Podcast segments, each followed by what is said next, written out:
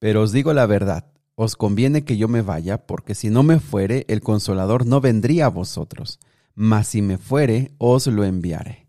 ¿Te gustaría saber cuáles eran las ventajas de que viniera el consolador? ¿Te gustaría saber cuáles son los beneficios personales que tenemos de que el consolador esté con nosotros? Bueno, pues quédate para que estudiemos juntos Juan capítulo 16.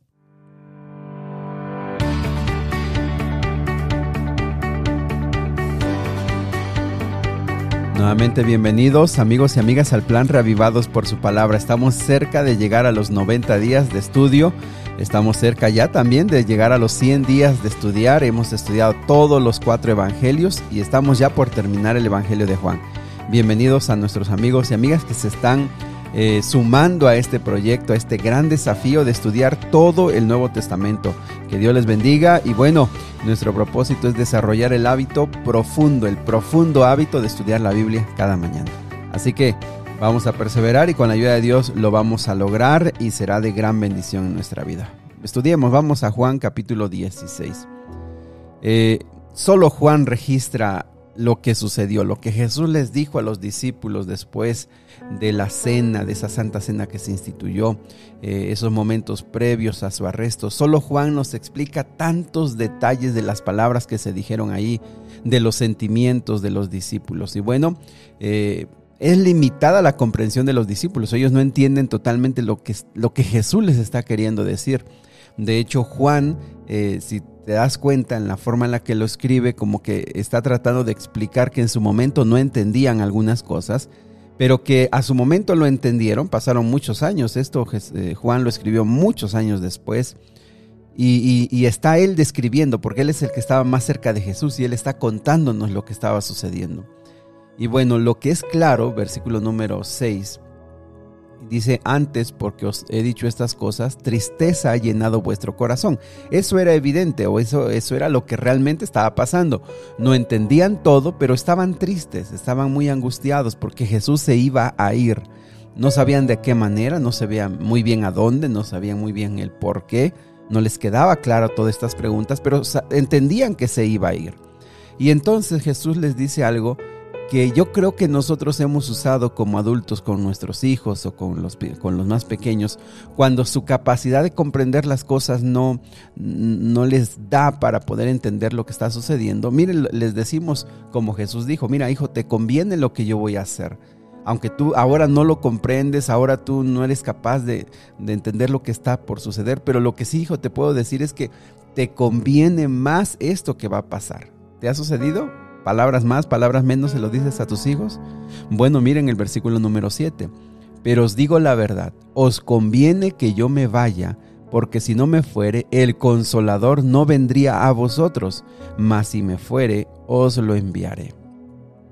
¿Qué ventaja? ¿Por qué le convenía a los discípulos y finalmente al ser humano que Jesús se fuera? Bueno, primero le convenía porque aunque Jesús tendría que ser arrestado, tendría que ser enjuiciado injustamente, tendría que ser maltratado, golpeado, tendría que ser llevado a la cruz, eh, tendría que ser menospreciado por las multitudes que él mismo sanó y alimentó y tendría que colgar, en esa cruz con un sufrimiento indescriptible. Todo eso que Jesús eh, tendría que pasar sería totalmente para el beneficio de ellos como discípulos y por supuesto para toda la humanidad. A los discípulos les convenía, les convenía que Jesús se fuera porque estaría ante el Padre y una vez que Jesús ascendiera al cielo, descendería el consolador, que es el Espíritu Santo. Lo hemos visto ayer y hoy también aquí se explica que vendría el Espíritu Santo. ¿Y por qué Él nos convendría? Porque Jesús, por supuesto, los discípulos estaban tristes porque quizá nadie más que los discípulos conocieron el verdadero carácter, la profundidad del carácter de Jesús que manifestaba el carácter del Padre. Imagínate que se fuera Jesús de ellos, era un dolor terrible para ellos.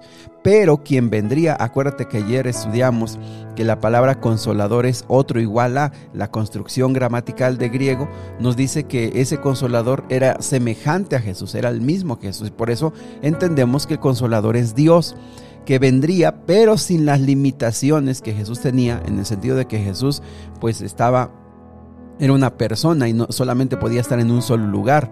El Espíritu Santo, su obra es universal. Él está en todas partes. Él actúa en todas las personas. Él haría las demostraciones, los milagros, las maravillas que hizo Jesús, pero ahora en cualquier persona en el mundo, donde quiera que Él esté. Por supuesto que la obra del consolador sería como la de Jesús, consolando, aliviando, ayudando al ser humano, pero sin las limitaciones de Jesús que solamente estaba en una parte, en un lugar, porque pues era una persona, ¿verdad? Eh, en el sentido de que era tenía una presencia física. El Espíritu Santo también es una persona, pero es una persona en espíritu que está en todas partes. Entonces Jesús les dice, les conviene que cuando venga el consolador será mejor porque estará con ustedes haciendo la misma obra que yo estoy haciendo. Y ahora el versículo 8 dice, y cuando venga, ¿qué, hace, qué hará el consolador? Miren lo que dice, convencerá al mundo de pecado, de justicia y de juicio. Eh, sabemos que la obra del Espíritu Santo es más abarcante, tiene muchas más eh, eh, asuntos que hace el Espíritu Santo, pero aquí Jesús resalta tres y la primera dice, convencerá al mundo de pecado, segundo, de justicia y de juicio. Y explica, versículo número 9, ¿por qué de pecado? De pecado por cuanto no creen en mí. Y vean cómo Jesús describe, la obra del Espíritu Santo será convencer a las personas de pecado. Y es que no hay otra manera, apreciados amigos, hoy no hay otra manera en la que una persona reconozca que tiene pecado, reconozca su, culpabilidad, reconozca sus malas acciones, si no es por medio del Espíritu Santo, por supuesto, las reconozca honestamente, sinceramente y produzca en él un arrepentimiento genuino y un deseo, deseo de ser transformado. Eso solo lo hace el Espíritu Santo. Claro que las personas eh, moralmente pueden decir me equivoqué y, y, cometí un error, pero la obra, esa obra tan, tan importante para la salvación de la persona de que la convenza de un pecado, es solo lo hace el Espíritu Santo. Por eso es bien importante entender esto, porque cuando ah, oramos por una persona que queremos que cambie, que reconozca su mal camino, que reconozca sus errores, debemos pedirle al Espíritu Santo, debemos ah, obrar espiritualmente. Pero bueno, el punto es aquí que el, el Espíritu Santo ayuda a la persona a reconocer sus pecados Así que la voz que escuchamos en, nuestra conciencia cuando no podemos descansar porque sentimos que el camino que tenemos no es el correcto, cuando nosotros de alguna manera estamos sintiéndonos atraídos hacia la palabra de Dios, hacia escuchar su palabra, es porque el Espíritu Santo está obrando en nosotros, está trabajando en nosotros. Cuando nosotros reconocemos que por años hemos faltado, hemos fallado a Dios, es la obra del Espíritu Santo. ¿Por qué de justicia? Dice de justicia por cuanto voy al Padre y no me veréis más. De justicia porque resalta el hecho de que cuando una persona reconoce que tiene pecado, también el Espíritu Santo le muestra la salvación o le muestra la respuesta o le muestra la solución. Y en este caso la solución es Cristo Jesús. Y le dice, ¿sabes qué? Por tu propia cuenta tú no puedes limpiar tu vida de pecado. Se ha comparado el pecado como un abismo en donde el ser humano no puede salir de ese hoyo, no puede salir de ese abismo por su propia cuenta. Y por eso cuando alguien es convencido de que es un pecador, también el Espíritu Santo le convence. La única solución es Cristo Jesús. La única solución es tu entrega, es tu arrepentimiento, tu confesión de, pecados ante Dios.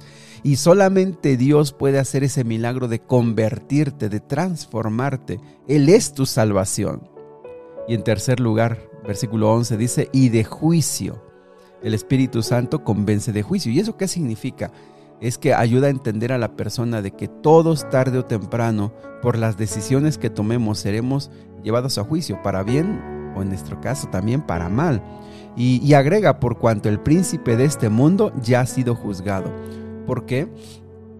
Porque con la muerte de Cristo Jesús en el Calvario, apreciados amigos, quedó demostrado universalmente la obra de Satanás, que el pecado causa dolor, sufrimiento y que causó la muerte del Hijo de Dios, de Cristo Jesús. De juicio, las personas serían, reconocerían que eh, tarde o temprano una persona que comete pecado, todos, todos seremos llevados a juicio. Pero por supuesto, quien ha confiado su vida en Cristo Jesús, quien ha confiado que Cristo es su Salvador, por supuesto que está ante el juicio confiado que el Señor tiene su caso en sus manos. Apreciados amigos, esta es la obra del Espíritu Santo. Versículo número 13. Pero cuando venga el Espíritu de verdad, Él os guiará a toda la verdad, porque no, no hablará de su propia cuenta, sino que hablará todo lo que oyere y lo, lo hará saber. ¿Y por qué eso es importante amigos? Porque los discípulos seguían sin entender muchas cosas. Los discípulos seguían sin comprender estas palabras, qué significaban. Pero Jesús les dijo, yo sé, versículo 12, tengo muchas cosas más que decirles, pero ahora no las pueden sobrellevar. Lean versículo 12. Pero las van a entender porque el Espíritu Santo te guiará a toda verdad. Y la palabra verdad allí significa la verdad teológica, la verdad bíblica, la verdad doctrinal.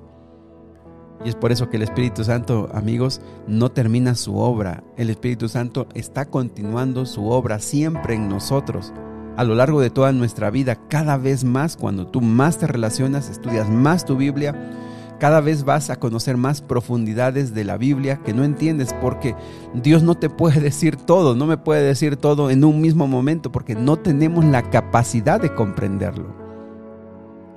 Es por eso que hoy lo que te puedo invitar es que hay muchas, muchas más cosas que vamos a comprender, que si Dios lo permite lo vamos a estudiar, pero que eso, a su debido tiempo que se estudie, Dios nos, el Espíritu Santo nos guiará a la verdad y tú sentirás y tú creerás, esta es la verdad, la verdad bíblica, porque el Espíritu Santo te lleva a esa verdad. Amigos, yo quiero pedirle esta mañana al Padre que su Espíritu Santo, el Espíritu Santo siga obrando en mi vida, me convenza de mi pecado, me ayude a ver la justicia que está en Cristo y me ayude a reconocer que habrá un juicio, pero que yo quiero poner mi vida en las manos de mi Padre Celestial y que cuando llegue el juicio yo tenga la confianza que mi caso está en sus manos. ¿Te gustaría pedirle al Espíritu Santo que te guíe a toda verdad? ¿Te gustaría que el Espíritu Santo te guíe a conocer más profundamente a Cristo? Vamos a pedirle en oración. Querido Dios y Padre, esta mañana te damos muchas gracias porque antes de despedirte y en esa profunda tristeza que ocurrió en los discípulos, lo que ellos pudieron comprender tú les explicaste. Vendría el Espíritu Santo. Les convenía y ahora nos conviene porque ahora, hoy, aquí, desde este lugar donde yo estoy hablando, tú estás, tu Espíritu Santo está, pero también en cada una de las personas que me están escuchando, allí está tu Espíritu Santo y está actuando en sus corazones y los está guiando a toda verdad y los está convenciendo de pecado, de justicia y de juicio. Gracias porque el Espíritu Santo es igual a Cristo Jesús que nos consuela, nos reconforta, nos anima, nos ama profundamente. Gracias Señor por tu obra y gracias por esta promesa. En el nombre de Jesús. Amén. Me gustaría que ahora le pidieras al Padre que te llene de su Espíritu Santo. Me gustaría que ahora le pidieras al Padre que el Espíritu Santo pueda hacer su obra en ti y pueda seguir, seguir haciendo esa obra todos los días de nuestra vida.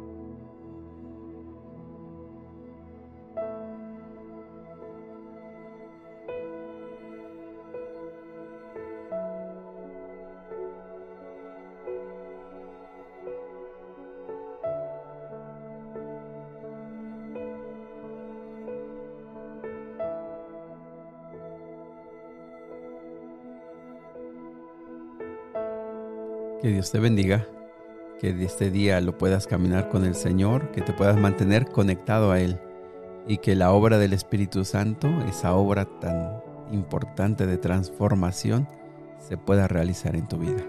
Que Dios te bendiga.